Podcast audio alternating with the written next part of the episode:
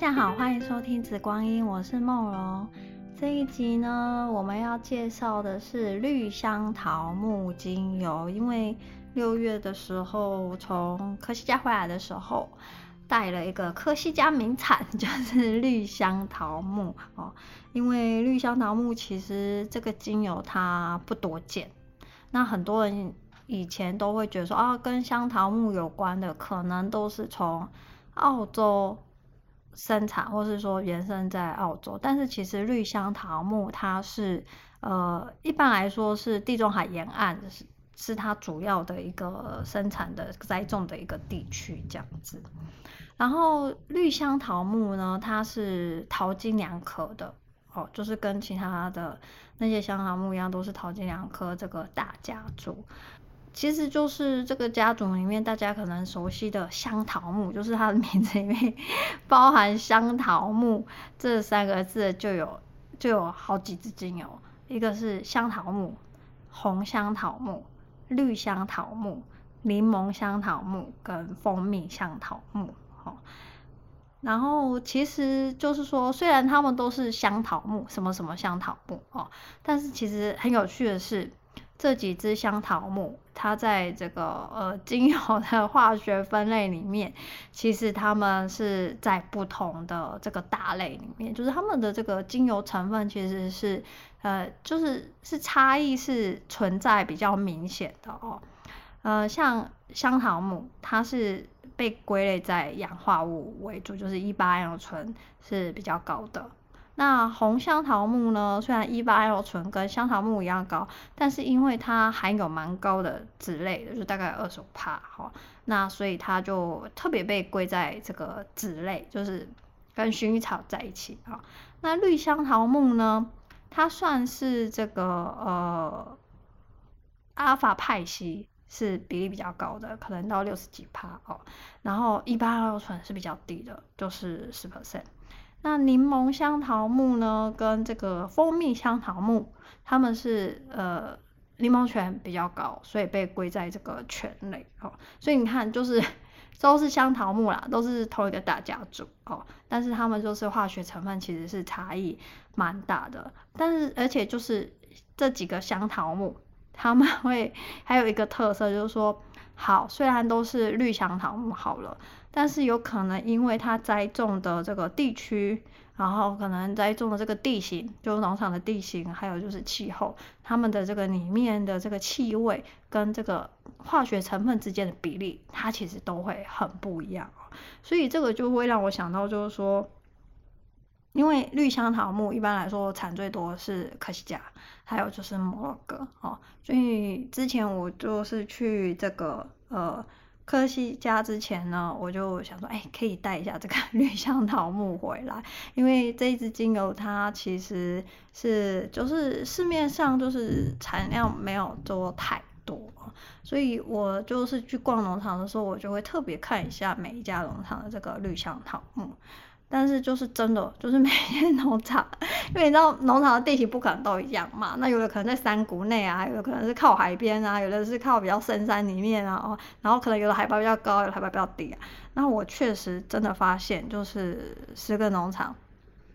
就是那个绿香 草木的气味真的都不一样哦。那我就挑了一个。跟我比较合得来啊，然后我觉得比较柔软，你知道，就是小编喜欢的油通常都比较偏骨头啊，然后比较偏甜美一点的这个绿香桃木哦。那我在呃查资料的时候，跟在准备这个今天的这个讲稿的时候，发现呃有些人会把香桃木跟绿香桃木会混在一起，但其实这是呃化学成分不一样的两支。精油就是 CT type，就是是不一样的哦。那很多人其实对香桃木会有一个既定印象，就是听到香桃木，呃，就会觉得啊、哦，香桃木的气味很很。很直接，就是很扑鼻而来。因为你看，像柠檬醛那么高的这个蜂蜜香桃木跟这个柠檬香，因为其实有些人他对柠檬醛这个化学成分他是很敏感的哦。那有些人是对这个一八桉油醇，那就是红香桃木跟这个香桃木，他们也是嗯，有些人就不喜欢氧化物一八桉油醇这样子的一个味道，所以一般人会觉得哦，香桃木的味道可能就比较嗯，不是那么呃，应该说是比较 powerful，就是比较强劲啊，所以有些人就会觉得嗯，可以跳过这样。但我必须要说，绿香桃木因为它化学成分的关系，你看啊，一般阿醇它只有十 percent，可能是红香桃木跟这个香桃木的个四分之一哦。然后它大部分六十几帕是阿法派，阿法肽就是阿法综合铁，就是那种四颗跟某颗，呃，他们会有的这个主要的一个成分嘛，就是比较清新，然后带有这种青草的这种柔柔的感觉哦，所以你们就知道其实这个绿香桃木跟啊它的这个氢气其实是气味就会有。比较大的这个不同哦，这个是在讲在开头啊，就是你知道吗？有些人就是听到香草木的就不想看，你知道吗？啊，但我就觉得，哎，这只绿香桃木，我觉得有必要来去介绍一下这个孩子，因为我觉得它气味真的还蛮舒服的，然后加上呃。架上的这一支，它是铜锅蒸馏的，铜锅蒸馏的这个精油，它会有一种嗯圆润感，哦、嗯，这个这个大家可以去比较铜锅跟非铜锅蒸馏的那个气味，所以有一些呃芳疗师或是精油爱好者，他们其实有些时候会比较偏好这个铜锅蒸馏的这个精油哦。好，我们现在就是讲了一下说绿香桃木跟它的家族是有点不一样，化学成分上不一样，所以引申衍生而来就是它的气味，当然也会有呃比较不一样哦，它比较柔和，然后带一点甜美，然后清新这样，甚至带有一点点微微的这个凉意。好，那我们来看一下这个它的这个生长的这个特色啊，那绿香桃木 一样都是桃金娘科的嘛，那它本身是一个。叶子很特别，它的叶子真的是绿色，但你可以看到它有一个发光的这种光泽感，然后它是一种灌木灌木植物。那是春季末的时候，它会开出白色非常优雅的这个花朵，然后它的里面的这个花蕊其实是有它非常纤细的这样的一个形状，大家可以去看一下这个照片。然后秋天会结果实，那其实是在科学家来说，绿香桃木。呃，是一个他们很熟悉，跟会在日常生活里面会去结合的一个植物。然后，因为绿香桃木的浆果，它可以作为以前就是会作为染料嘛，因为浆果你把它压榨出来它是有颜色的，然后也会作为墨水的一个原料。那甚至在这个利口酒跟果酱的时候，他们都会去使用它作为原料的一个一部分。那当然就是说，呃，精油 后半就是它的树枝枝叶，它是可以蒸馏出来这样的一个精油。但坦白说，哦，其实大家会以为这个桃金娘科的精油很容易就是有产量，但是其实我我那时候在这个呃科西嘉去看的时候，发现并不是想象的中有那么的多。主要的原因是，呃，他们都喜欢去农场会比较偏好。就是野生的这个绿檀老木，然后其实他们的萃油率其实没有那么要想象中的那么高哦，所以有些小农场它可能一年的产量其实并没有很多，那可以做商业大量批发销售，可能就是一些比较大的一个农场。那小农场他们每年的这个自己的蒸馏量，其实就是他们自己做这个零售的一个部分哦。所以其实绿香桃木，嗯，对于科西嘉的人来说，他们觉得啊、哦，这是我们。岛上就是引以为傲的这个科学家名产哦，但但其实它算是真的是一个产量相对很多这个呃淘金娘科的其他精油来说，我觉得算是每年产量算是比较低的哦。那绿香桃木的精油，我觉得有一个特色，就是我之前在动态的时候，我有去发过，它的颜色是绿色，而且带有它那个叶子那种蓝蓝的那种光泽感，非常的呃漂亮。然后我觉得呃气味是有颜色的，我觉得它的我会觉得那个气味跟它的那个颜色，精油颜色，还有它植物本身的那个叶子是是有那样子的一个氛围在里面哦。就是清新，然后有一点亮度，会让你觉得啊，好像可以把这个周遭的环境的空气这样点燃的一个感觉。那其实因为我刚刚讲，就是绿香桃木其实原生在于地中海沿岸的地区。那从很古老以前，可能几千年前来，就是一直都是呃被用在这个所谓象征幸福跟美好的这个事情上面哦。那像是希腊神话里面爱神的圣花就是 绿香桃木的花，那在犹太人的这个宗教的这个节庆里面会去使用这个绿香桃木。那所以因为呃，在科西嘉他们觉得绿香桃木就是象征的这个所谓的呃美丽，还有这个幸福的美德，所以他们在这个呃新娘结婚的这个婚冠里面，就是会用这个绿香桃木去编织这个呃婚冠的这个这个框架，然后会装饰呃像是橙花这样其他的一个花朵。那就是象征可以带来幸福，然后在这个希腊里面的这个冠军的桂冠，除了月桂，其实他们也会用这个绿香桃木的花编进去哦，所以就知道说，其实绿香桃木对于地中海沿岸的人来说是一个嗯一个非常美好的一个植物。那当然就是它植物本身哦，我说除了几个之外，植物本身的气味也真的是非常的透亮，然后清新。好，所以我们刚刚其实已经讲了很多它它的这个香气特色，因为呃，有时候香气 是来自于它的化学成分嘛。那化学成分从化学成分里面的大比例，可以就可以知道说，哦，这个精油可能它可能，我只是说可能，不能说绝对哦，就是它可能会带有这样子的一个气味的一个特色。所以你看它有这么高的这个阿尔法派系，就六十几 percent，所以它就是气味里就会。迎面而来，就是会有清新的那种青草跟松木气味，加它带有一点这个单萜醇跟这个的的比例，所以我觉得这一支绿香桃木就是加上这一支，它其实有一点点甜美啊、有一点像是那种浆果那样子的一个甜美柔和的味道。那加上它的一八桉油醇哦，它是有大概十 percent，所以它那个比较浓厚的那种。呃，药草味也是有，但它就是比较呃，有点像是让它更稳定厚实的这个感觉，但是不会让你觉得哦，呃，感冒啊，就是要来一点这种一八桉油醇的那种感觉，这种比较偏消毒的味道不会，因为它这个比例是非常的柔和，然后再一个应该说呃。这个阿尔法派系跟这个桉油醇这样子的一个对比，就让这支精油的整个气味是呃比较让人家就是觉得比较柔美，比较容易亲近，然后比较清新，然后然后你也可以感到说，哎，这个清新里面你可以感受到一种安全感，一种放松哦。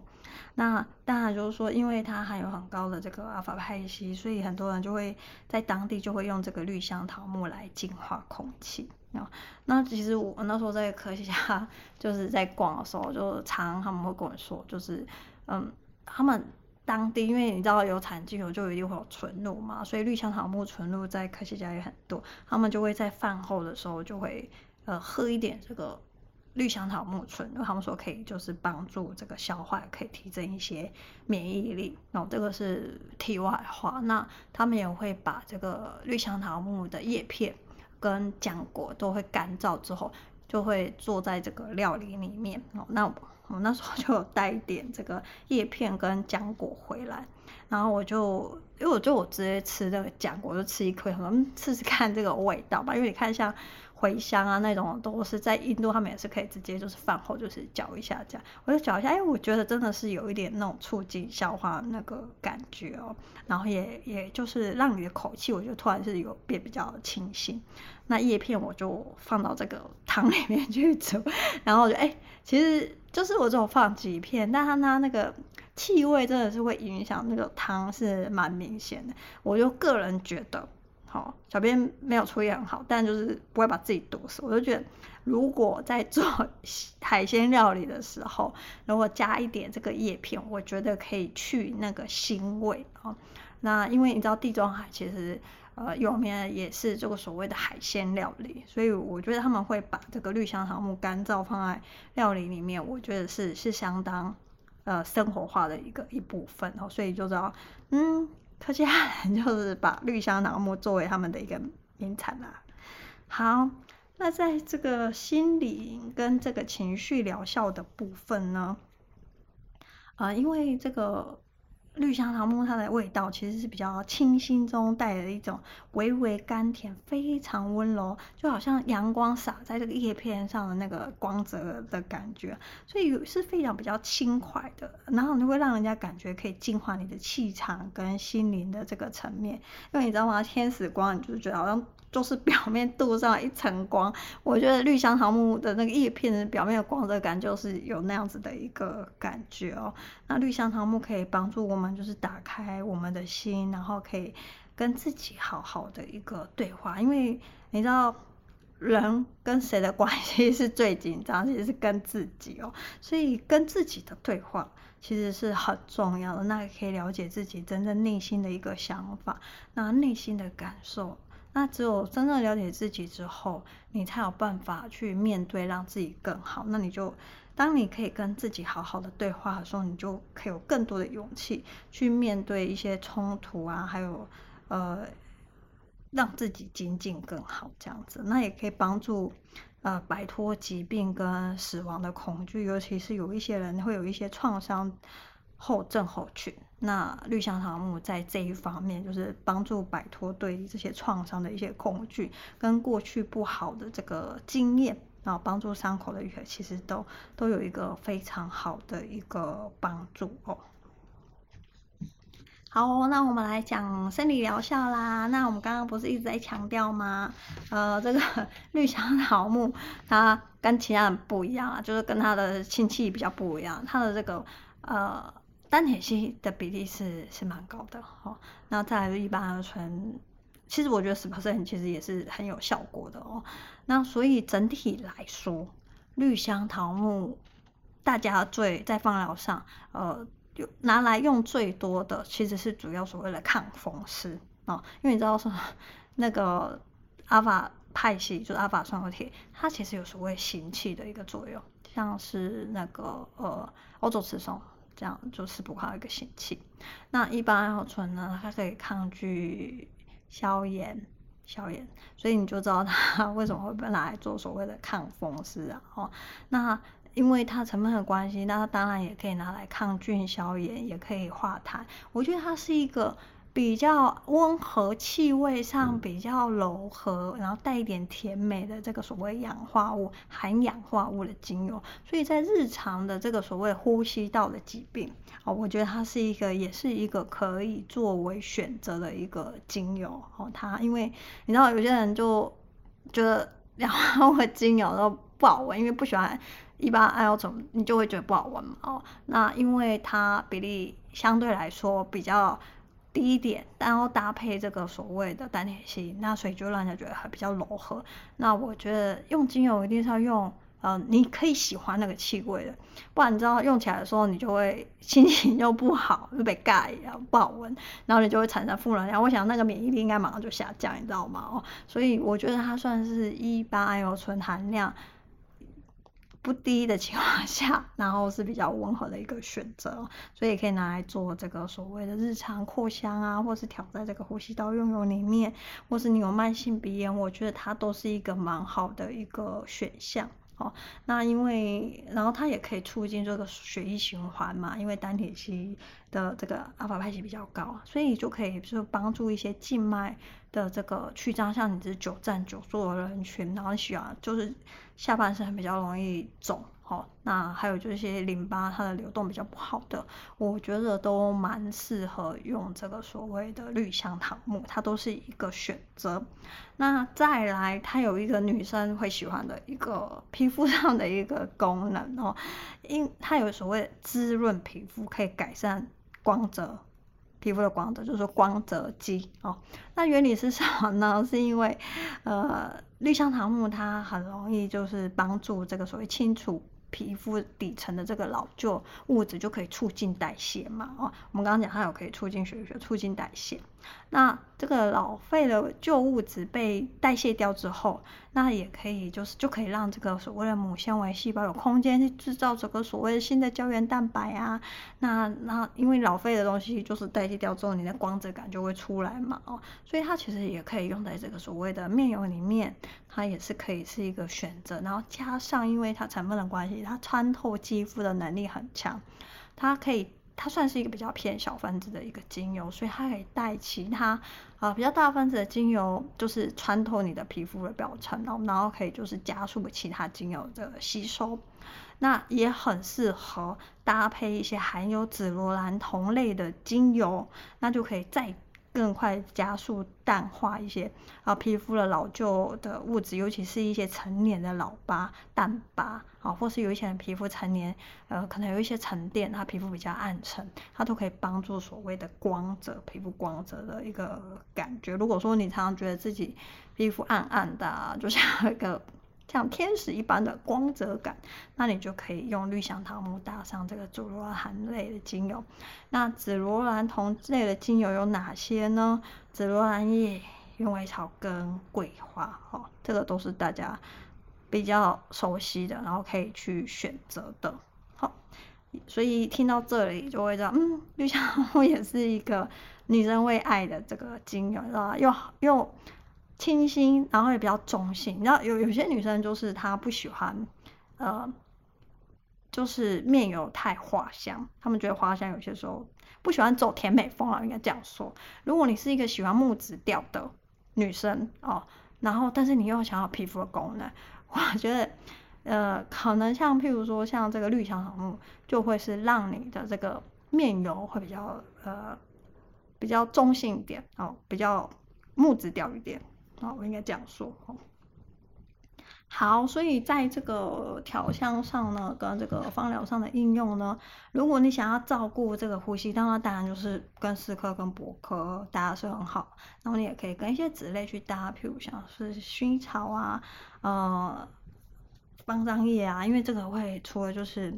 呃抗发炎、祛痰之外，可以让它就是舒缓，然后比较不会那么个。呼吸道比较不会那么的紧，这都是一个选项。那如果说是想要美美的，那当然就可以刚刚讲，就可以搭紫罗兰呃紫罗兰同类的这个精油哦，就让光泽感哦。那当然你也可以搭一些就是花朵类的哦，那就是会让你的花朵类的精油不会太甜腻哦，因为有些人嗯觉得有些时候单用花朵是比较。甜一点，或是比较媚一点，他们不要，他们要拉花一点，那你就可以加一点这个绿香桃木，增加这个清新感，那也可以带来皮肤的一个光泽哦。尤其是对于一些比较因为疲倦造成的这个皮肤的嗯憔悴嘛哦，你知道累就很容易感觉没有光泽，其实它是挺有帮助的哦。那有一些油性皮肤的人，其实也蛮适合这个所谓的。呃，绿香桃木因为带有微微的这个收敛，但但没有很收敛，所以哈、中性也是可以用的。那当然就是说，面油在选精油的时候，其实要看整个配方了哈。好，以上是针对绿香桃木精油的介绍。然后呢，之前六月的时候有上架的这个所谓的劳丹脂，那我这边就是因为有有。有客人跟学生就私讯问我说：“那老单子能不能用在这个所谓的面油里面？”可以的，因为嗯、我上架的这两支老单子，它品质是非常好哦。就如果你有入手，你你去试那个质感就就知道了。嗯，那我在去年的这个品香会里面，我有特别去讲岩玫瑰老单子这件事情。那在古代的时候，就是你知道地中海沿 岸，像西班牙或者是克里德岛，或者是希腊这些国家，或者葡萄牙这些国家，他们会去呃采采集这个所谓的劳丹子的地区跟村庄，其实大部分都经济比较不好，但是呢。他们在这个当地的人，他怎么去用这个劳丹脂？他然后经济不好，他就不可能再去买那种蒸馏过的精油，你知道吗？因为其实蒸馏也是一道成本哦。那他们就会把这个劳丹脂本身哦，可能就是会放在这个所谓的植物油里面，可能是橄榄油，因为橄榄油在呃地中海其实是蛮常见的一个植物油，是生活用油，你知道吗？哦，所以他们会把这个劳丹脂就是放在这个加一点在这个橄榄油里面，然后。可能微微的加温，但如果说是天气热的时候，搅一搅，其实它就开了哦。那他们会就是，譬如说你筋骨酸痛，就是可能关节痛啊，或者是因为工作的这个肌肉疼痛、酸痛，他们就会把这个用植物油稀释过的这个劳丹脂，他们可能用棉布或者什么，就稍微敷在这个皮肤上，那就可以去缓解这个所谓的酸痛的这个部分。那他们也会拿来，就是说，呃，皮肤晒伤之后的养护，还有就是预防这个所谓的晒伤。哦，就是就是也是稀释在植物油里面。那你可能今天要出去到太阳下工作，那你可能就先抹在这个皮肤上，用老单子用植物油稀释之后去抹，他们可以降低这个所谓晒伤的这个几率哦。所以，嗯、我那时候在品相会的时候有分享那个短片，他说他们就会说那些采集老单子的这个员的工人就会说，他们你知道他们采集老单子是要在这个。七月、八月、九月，就是地中海最热的时候，那个野玫瑰它才会分泌那个老单子这样的一个树脂类的东西。但是他们从来不会觉得累，因为那个气味其实是有所谓舒缓疲劳的功能，那也不会有晒伤。他们就觉得一天就是在大汗底下，有些时候可能可。三十几度，快四十度，他们也从来不会晒伤，也不会觉得累哦，所以他们觉得劳丹脂是一个非常神奇的一个功能。所以，然后我自己也试过，就是 把劳丹脂稀释之后，就是有些时候小编整理东西会用很多的这个酒精在手上，就难免你会摸到嘛。那我就很容易脱皮，我就很严重的时候我就把劳丹脂用植物油稀释之后，然后我就涂手。你会觉得那个手，你要马上多了一层纸，就是那种树脂膜，你知道吗？就会感觉你真的哦，真的是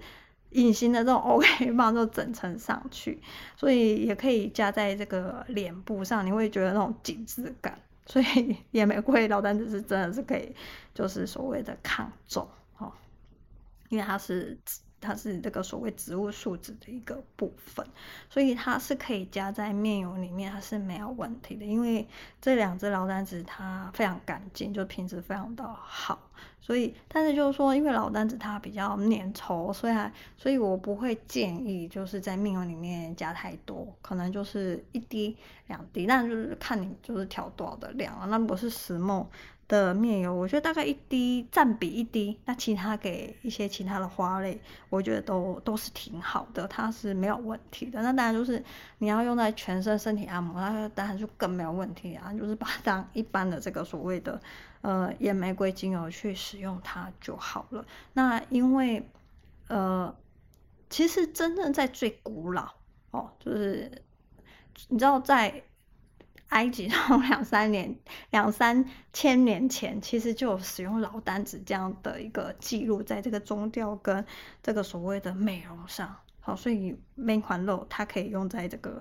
美容上跟这个所谓身体的一个养护上，所以这个是对大家说在问说老丹子怎么去用，是不是可以用在面油上，是不是可以用在芳疗上？可以的，你们就 把它当做这个野玫瑰去用它。那在成分上呢，其实，嗯，像这种老丹子，它的成分会比这个野玫瑰枝叶蒸馏的这个精油，它来得更完整。然后，我自己我自己其实更喜欢这种老单子去去。在这个 芳疗上哦，所以之前架上上架那一支岩玫瑰精油，其实也是这个所谓是树脂部分，就是老单子再去蒸馏去做的这个精油。但这我觉得疫情这三年其实改变很多事情，就有一些很棒的厂商，就是蒸馏商，他们就要么就退休，要么就是不想做，你知道吗？所以可能大家就会更追求不一样的东西，就。工作并不是人生全部，我人这样想。但我有时候想说，嗯，是不是这些农场的老板其实也赚饱了？没有，这是题外话。因为其实农场他们，嗯，我觉得是一份对植物的爱啦。不然你想哦，嗯，我觉得在农就是 种植植物，它并不是一个，它算是我觉得坦白说，它是一个劳力活。就看大家怎么去看这件事情，了、哦那所以就。暂时绝版的那一只旧的这个呃老单子树脂蒸馏的这个精油哦，那那那加上这两只老单子，我觉得是挺棒的。好、哦，那这个就是这一集的绿香草木跟小小的补充的这个所谓的野玫瑰老单子哦的用法。那大家有什么问题也可以就是私讯小编。好，那这一集的精油的这些大小事介绍绿香桃木，那我们就先介绍到这边啦。那我觉得可能大家比较少接触绿香桃木，可以给它一个小小的机会，试试不一样的这个桃金娘科绿香桃木香桃木家族里面的这个小清新。嗯。好那我们就下集见啦。